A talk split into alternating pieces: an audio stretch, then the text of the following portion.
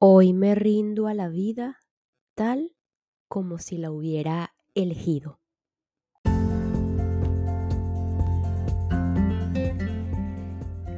Y es que estoy consciente de que aún hay resistencia a la idea de si elegimos o no la vida. Hoy vamos a pensar que no es así, que no la elegimos y que hoy nos rendimos a la vida tal y como si la hubiéramos elegido. Y con respecto a esto, a lo largo de la historia de la humanidad, se ha ido interpretando la rendición, rendirse, rendirse a la vida. Y, y es que por supuesto, más allá de ser una simple palabra, el no rendirnos es parte de la lucha, resistencia, útil para la supervivencia humana en este sentido. Y es totalmente válido para todo aquel que le corresponde estar en ese nivel, un nivel netamente primitivo. Dentro de la individualidad de la experiencia humana, todos nos llegará el instante en que nos rendimos en que recordamos que no es tan necesaria la supervivencia, que va perdiendo la utilidad. Recordamos también que morimos para estar realmente vivos.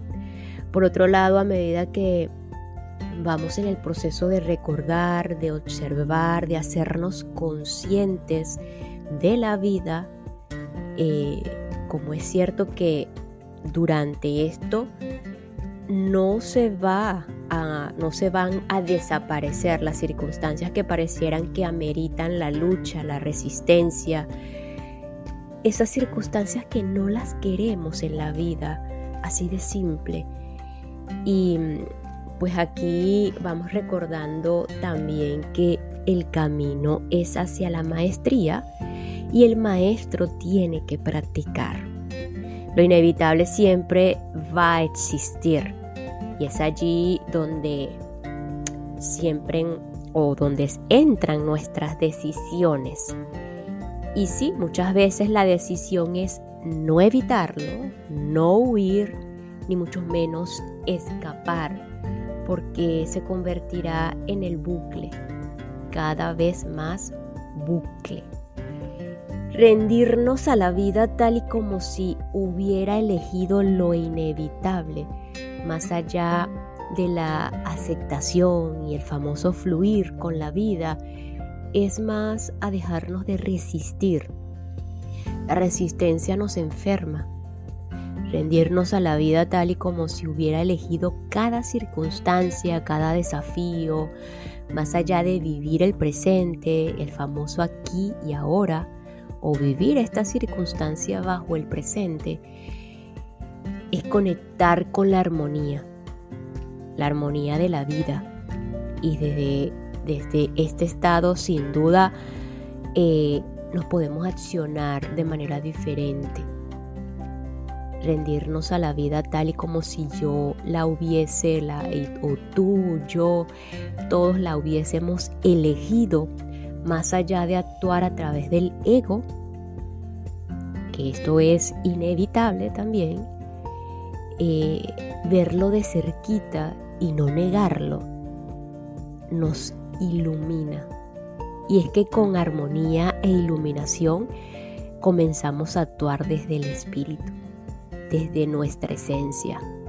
Rendirnos a la vida es decir sí a la vida, tal y como es, tal como se vaya presentando, es entregarnos a la vida. Y ojo, aquí no significa resignarnos, no hacer nada, dejar de actuar, etc.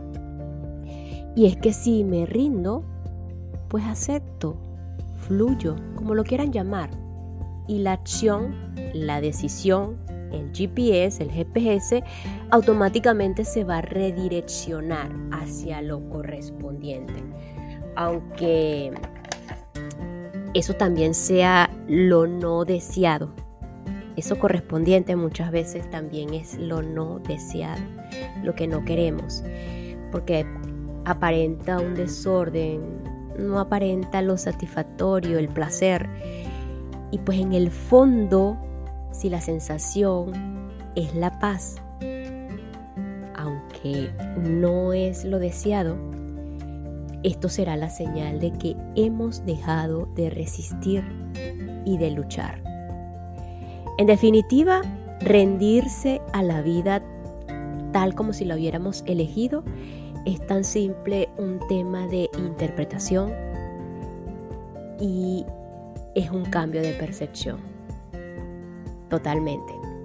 Y bueno, con esta introducción continuamos aquí ya con la parte final de Una nueva tierra del el autor alemán Eckhart Tolle.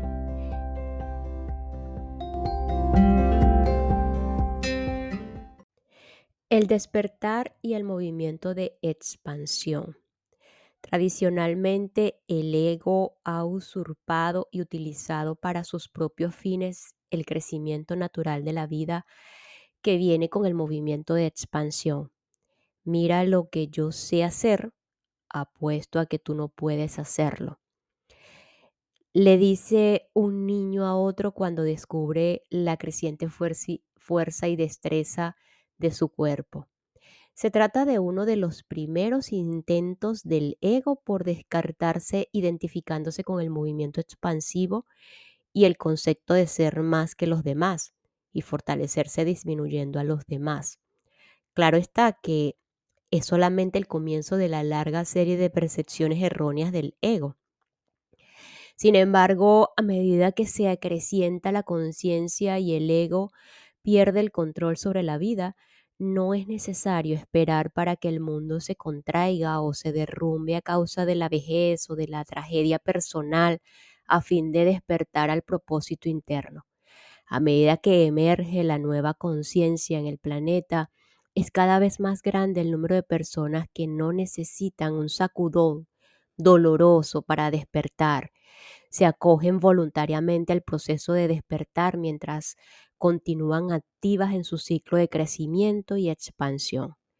Cuando el ego pierde su posición de usurpador en ese ciclo, la dimensión espiritual se manifiesta en el mundo a través del movimiento expansivo, el pensamiento, las palabras, las obras, la creación, con tanta intensidad como lo hace en el movimiento de retorno, la quietud, el ser y la disolución de la forma. Hasta ahora, el ego ha distorsionado y utilizado equivocadamente la inteligencia humana, la cual es apenas un aspecto minúsculo de la inteligencia universal. Es lo que denomino la inteligencia al servicio de la locura. Se necesita una inteligencia superior para dividir el átomo, usar esa inteligencia para construir y acumular bombas atómicas es demencia o en el mejor de los casos lo menos inteligente que hay. La estupidez es relativamente inofensiva, pero la estupidez inteligente es altamente peligrosa.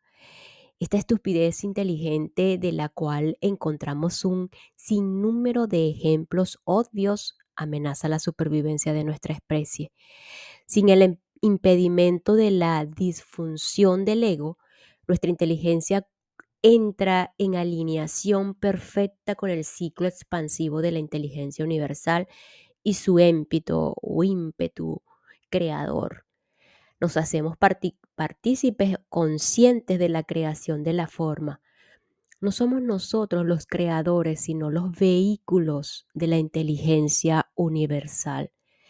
No nos identificamos con aquello que creamos, de manera que no nos perdemos en lo que hacemos.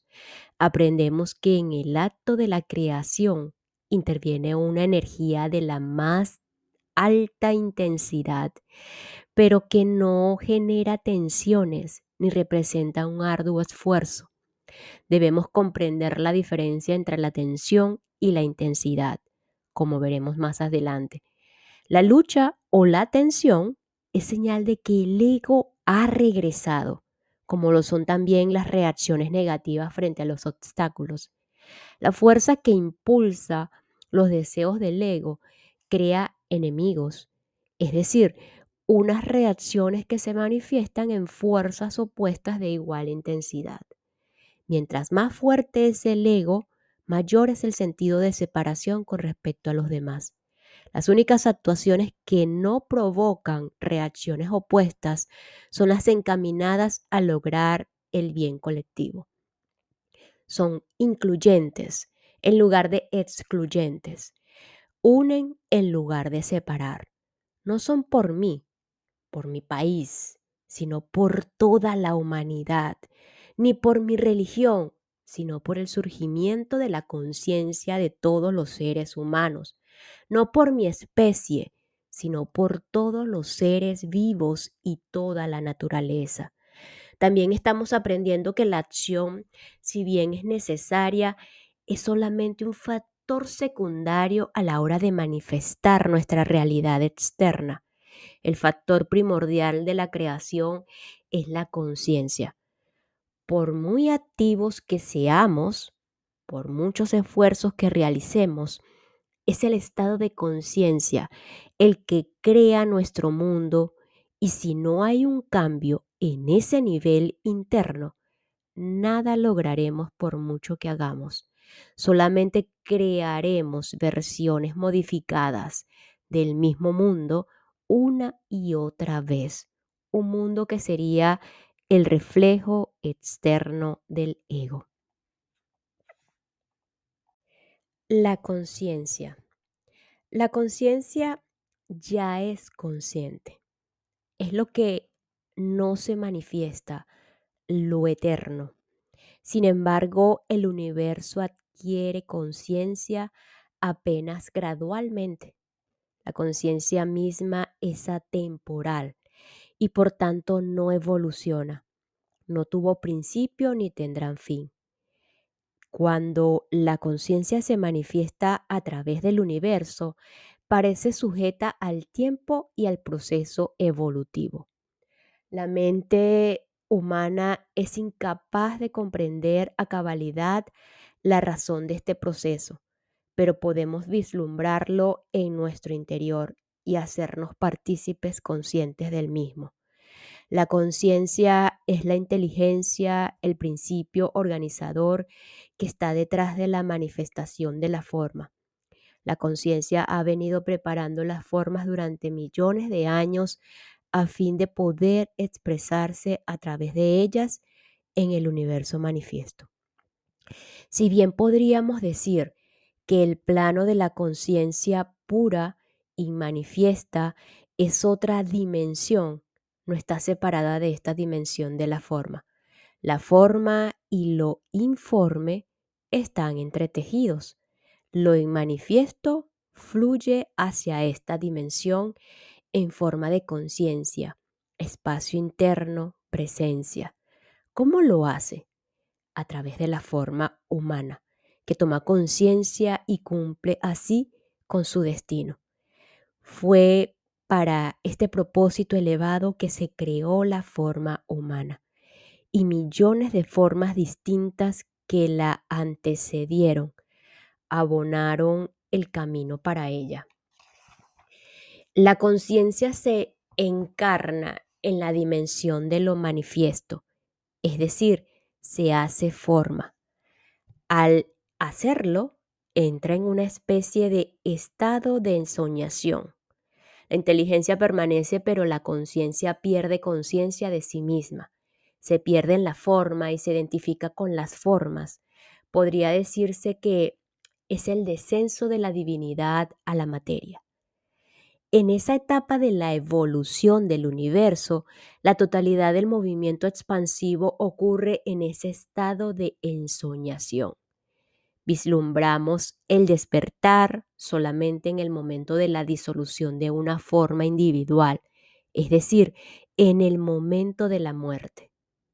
Y entonces comienza la siguiente encarnación, la siguiente identificación con la forma, el siguiente sueño individual, el cual forma parte del sueño colectivo.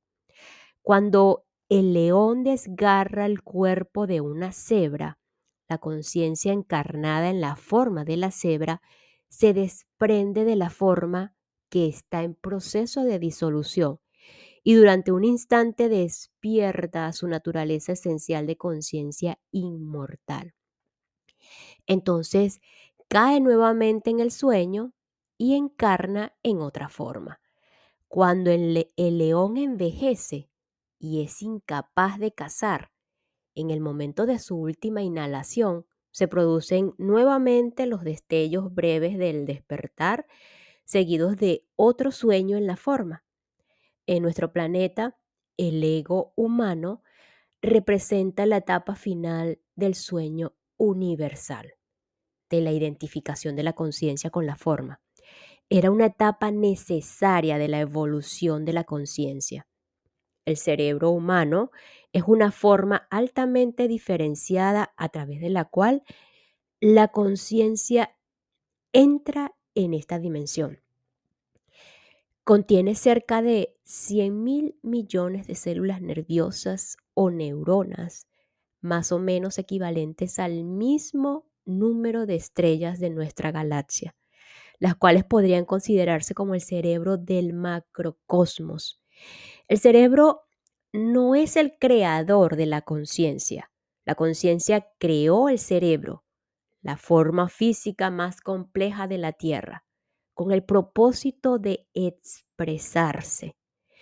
Cuando el cerebro se daña, no quiere decir que se pierda la conciencia, sino que ésta ya no puede utilizarlo para penetrar en esta dimensión. No podemos perder la conciencia porque es nuestra esencia. Solamente podemos perder lo que tenemos, más no lo que somos. El quehacer despierto. El quehacer despierto es el aspecto externo de la nueva etapa de la evolución de la conciencia en nuestro planeta. Mientras más nos acercamos al final de nuestra actual etapa de evolución, más disfuncional se torna el ego. Lo mismo que se vuelve disfuncional la oruga antes de convertirse en mariposa. Pero la conciencia nueva ha comenzado a surgir al mismo tiempo que la vieja se disuelve.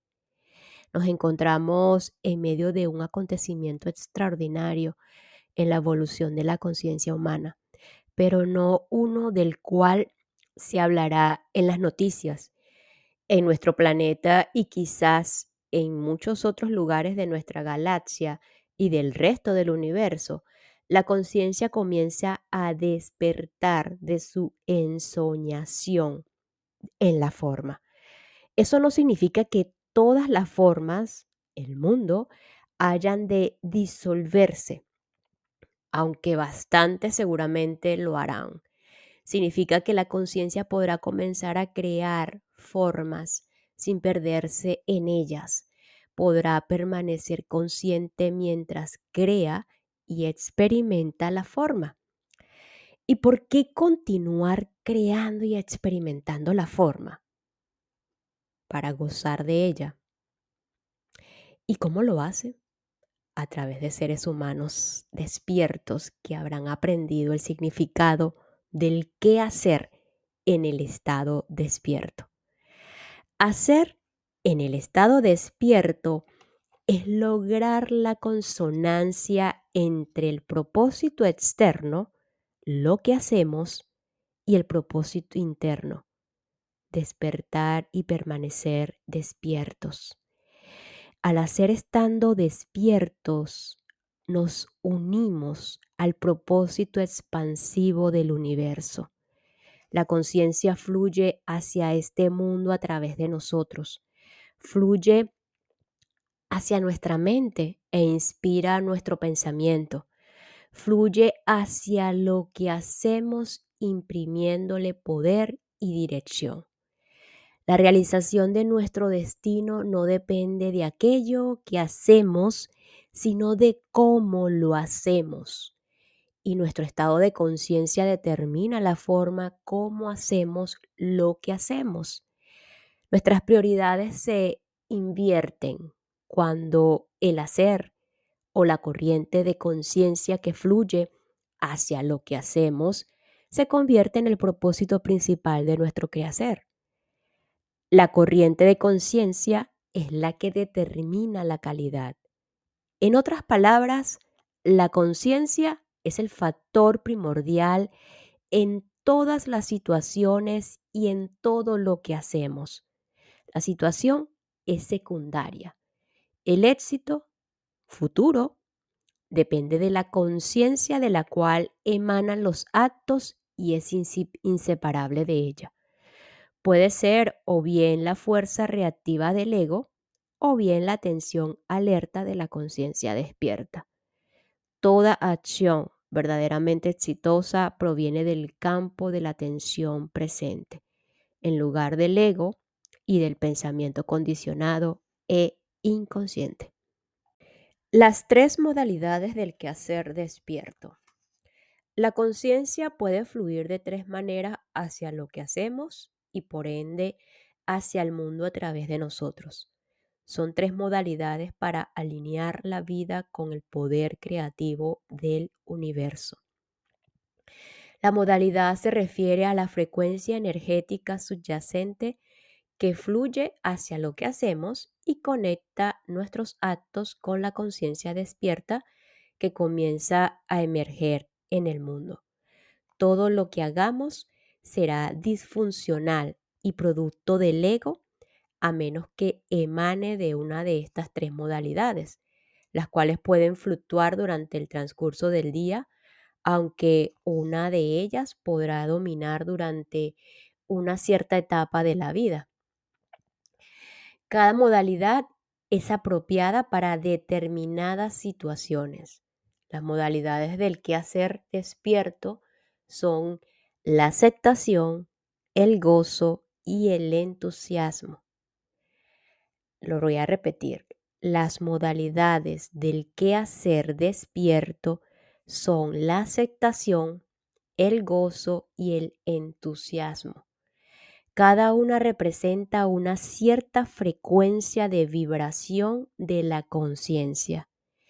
Es necesario estar alertas a fin de sesionarnos de que alguna de ellas esté operando siempre que estemos enfrascados en alguna actividad, desde la tarea más sencilla hasta la más compleja la aceptación, el gozo y el entusiasmo. Cuando no estamos en estado de aceptación, gozo o entusiasmo, al mirar atentamente, descubrimos que estamos creando sufrimiento para nosotros mismos y para los demás. Y nos despedimos con lo siguiente. Cuando el ego deja de identificarse con el movimiento de retorno, la vejez o la cercanía a la muerte, se convierte en lo que debe ser, una puerta hacia la dimensión del espíritu. Nos escuchamos en el próximo episodio para continuar con una nueva tierra, ya este último capítulo de un despertar al propósito de tu vida, una herramienta más en este despertar, en este hacernos conscientes, en este regresar a una nueva dimensión o a la dimensión recordada del espíritu. Gracias, gracias, gracias.